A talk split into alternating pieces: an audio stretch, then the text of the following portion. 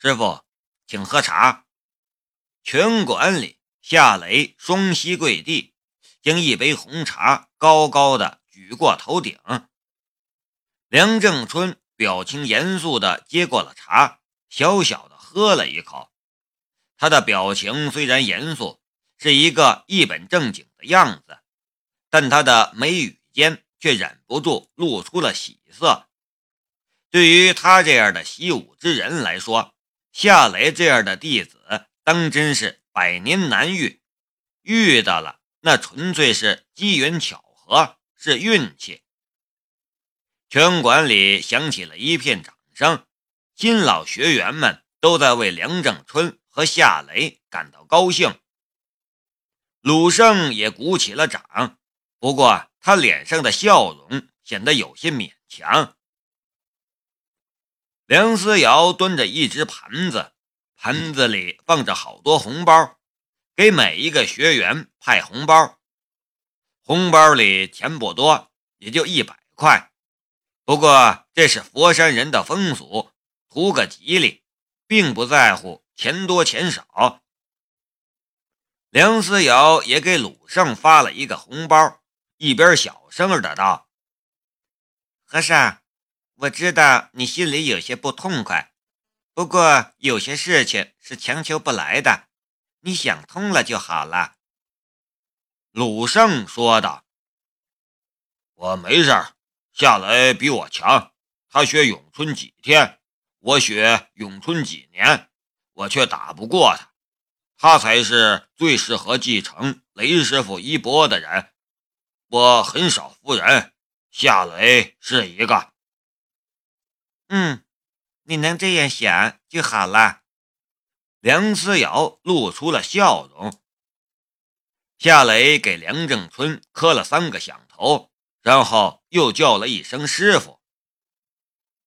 梁正春放下茶杯，将夏雷扶了起来，他的脸上也终于藏不住笑容了。他笑着说道：“师傅有一句话要给你。”好好做人，好好做事。夏雷点了一下头，我记住了，师傅。梁正春拍了一下夏雷的肩膀，进我咏春的门，便是我咏春的人。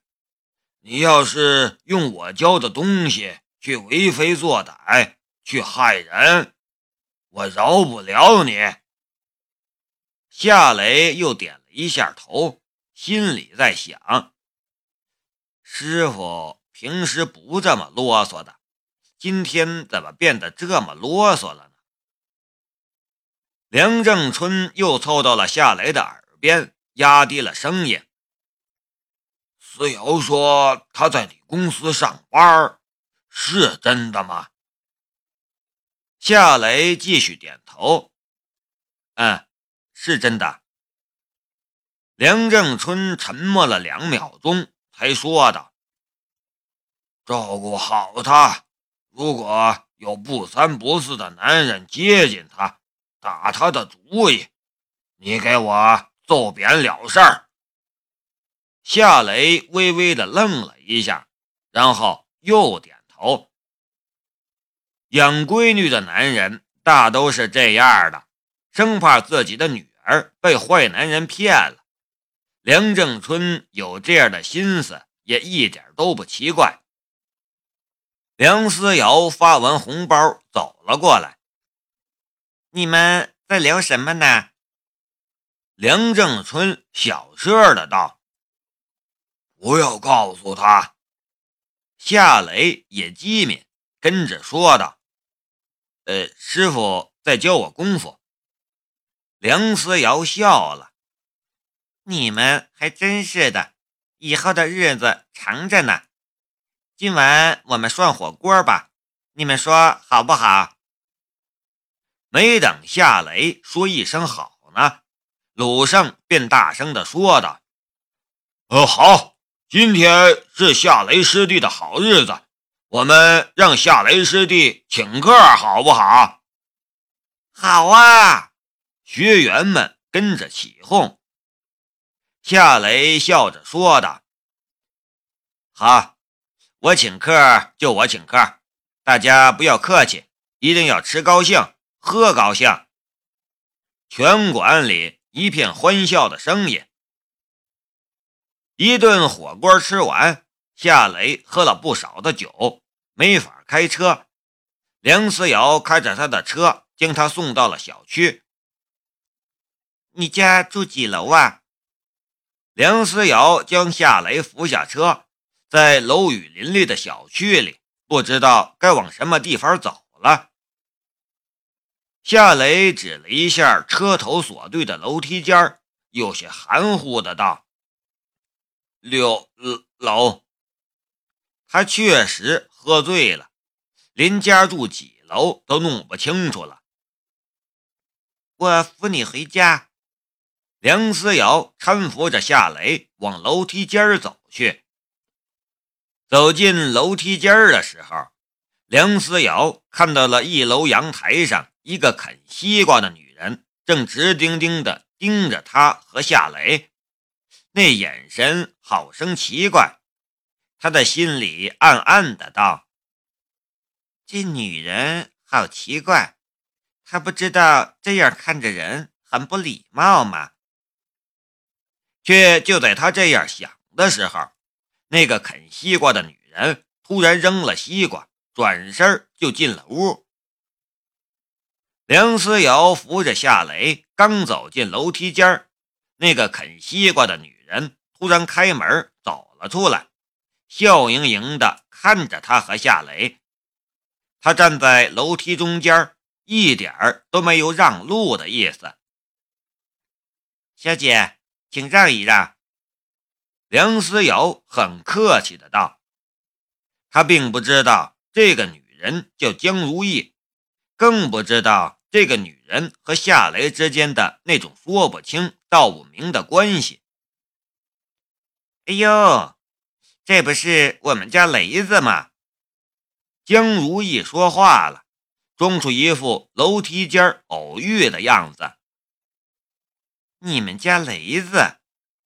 梁思瑶好奇的道：“你是谁呀？他没有跟你说起过我吗？”没有，梁思瑶说道。江如意上前。轻轻一巴掌抽在了夏雷的脑袋上。你这家伙就知道烂酒，交了新朋友也不告诉我。谁打我？夏雷嘟囔了一句，然后又闭上了眼睛。梁思瑶心想：难道这个女人是雷子的女朋友？江如意又说道：“不好意思啊，我们家雷子给你添麻烦了，你把他交给我吧，我来照顾他。”梁思瑶有些犹豫，他虽然怀疑这个女人是夏雷的女朋友，但这毕竟是猜测，他可不放心将夏雷随随便便交给一个陌生的女人。江如意却直接挽住了夏雷的另一只胳膊，一边碎碎念道：“你不知道，我们家雷子喝醉了会胡闹，会吐人一身，还会脱光衣服在地上打滚，好吓人的。”这梁思瑶显然没有预料到这种情况，他实在无法想象夏雷脱光衣服。在地毯上打滚的样子，但他却还是没有松手。江如意拽了一下，发现梁思瑶根本没松手的意思。他忽然掏出一本证件，打开，递到了梁思瑶的面前：“看看，我是警察，你现在总该相信我了吧？”梁思瑶这才发现。江如意居然是一个警察，而且还是一个片区警局的局长。他心中的担忧顿时消除了，他终于松开了手。好吧，我把他交给你照顾，麻烦你告诉他，我把他的车开走了，明天一早我来接他。江如意却伸出了手，把车钥匙给我，你打车回去。梁思瑶愣了一下，最终还是将车钥匙交给了江如意，然后郁闷的离开了。谁叫人家是警察局的局长呢？江如意没有扶着夏雷上二楼，而是直接进了他的家门。他就这样拐走了夏雷。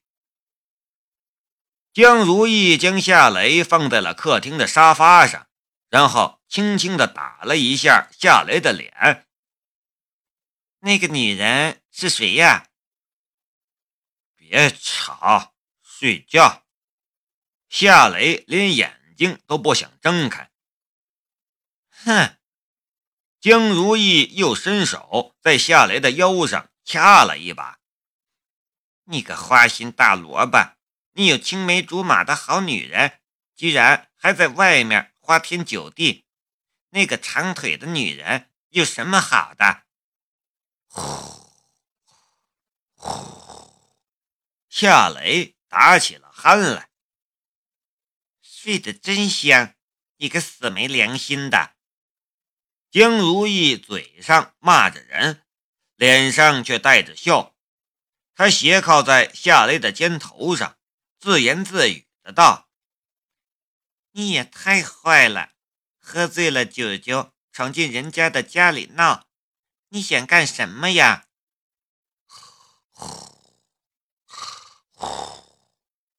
夏雷继续打鼾，江如意的手在夏雷的身上动来动去。脸颊也越来越红了。你这家伙，小时候那么瘦，屁股上一点肉都没有，现在却长得这么结实。你长得这么结实干什么？你想勾引我吗？我才不上当呢！夏雷根本就感觉不到那只在他身上动来动去的手，他真的是睡着了。江如意玩了一会儿，也起了身。算了，我去给你放洗澡水吧，然后帮你洗个澡。临走之前，他又伸手在夏雷的大腿上掐了一把。你这家伙在外面花天酒地，我对你还这么好，我上辈子欠你的吗？夏雷的嘴里。嘟囔了一句什么，但就连他自己都听不清楚。江如意咯咯笑了笑，然后转身去了浴室。浴室里传出了水声，还有女人江局长唱歌的声音。他唱的是《小苹果》，却就在这时，他家的房门突然被打开。一个穿着风衣的女人走了进来，一把拽起躺在沙发上的夏雷，然后一蹲一拉，直接将夏雷扛在肩头上走人了。房门又悄无声息地关上了，整个过程不到十五秒你是我的小呀小苹果。江如意从浴室里走。了出来，视线一落到沙发上，突然就呆住了。人人呢？愣了半晌，他急匆匆的出了门，上了二楼，敲响了夏雷家的门。房间里，穿着风衣的女人将一支喷雾剂对着夏雷的鼻孔喷了两下。啊切！夏雷猛地打了一个喷嚏，然后睁开了眼睛。雷子，雷子！门外传来江如意的声音。夏雷使劲摇晃了一下脑袋，然后便看到了站在他面前的龙兵。雷子，你在家吗？江如意的声音很焦急。夏雷似乎想起了什么，他跟着应道：“我在家，你有什么事儿吗？”“我，我，我要和你绝交。”江如意的声音，然后又传来了下楼的声音。夏雷苦笑了一下，从小到大，江如意已经和他绝交了不下百次了。但没有一次是真的，他是太了解他了，就如同是了解他自己的手掌一样。沉默了半晌，夏雷出声说道：“你怎么会在这里？”执行任务，龙兵说道。夏雷愣了一下：“执行任务，与我有关？”龙兵点了一下头，我也感到很意外。我这次任务的目标竟然是你，夏雷说道：“究竟是怎么回事？”龙兵坐了下来，直直的看着夏雷。本来是不能告诉你的，但是我觉得告诉你也无所谓。是这样的，神州工业集团递交了一份报告，这份报告提到了你，你给神州工业集团加工了一些非常重要的零件，他们还认为你能将普通的机床升级到欧美的先进水平。这件事上面非常重视，让我来调查关于你的一切。龙兵突然出现在面前。夏雷心中很惊讶，可他说了来意之后，他反倒不惊讶了。他与神州工业集团的合作，表面上看是两家公司的合作，其实是他个人与神州工业集团的合作。他也很清楚，他在当今这种技术封锁的环境下，对于神州工业集团来说，有着非常重大的意义。这也是他敢用订单让神州工业集团为他拿地的依仗所在。然而，凡事都有利弊的两面，他能利用他的能力从神州工业集团获得利益，同时他的能力却也引起了一些人的注意。那么，龙兵出现在这里调查他，也就一点都不奇怪了。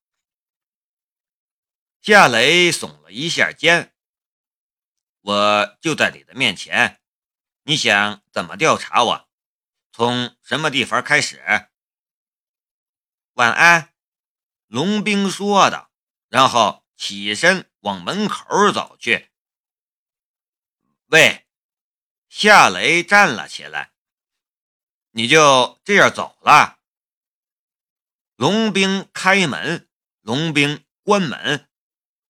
夏雷看着紧闭的房门，好几分钟都没动弹一下。他为什么总是这样神秘呢？让人琢磨不透。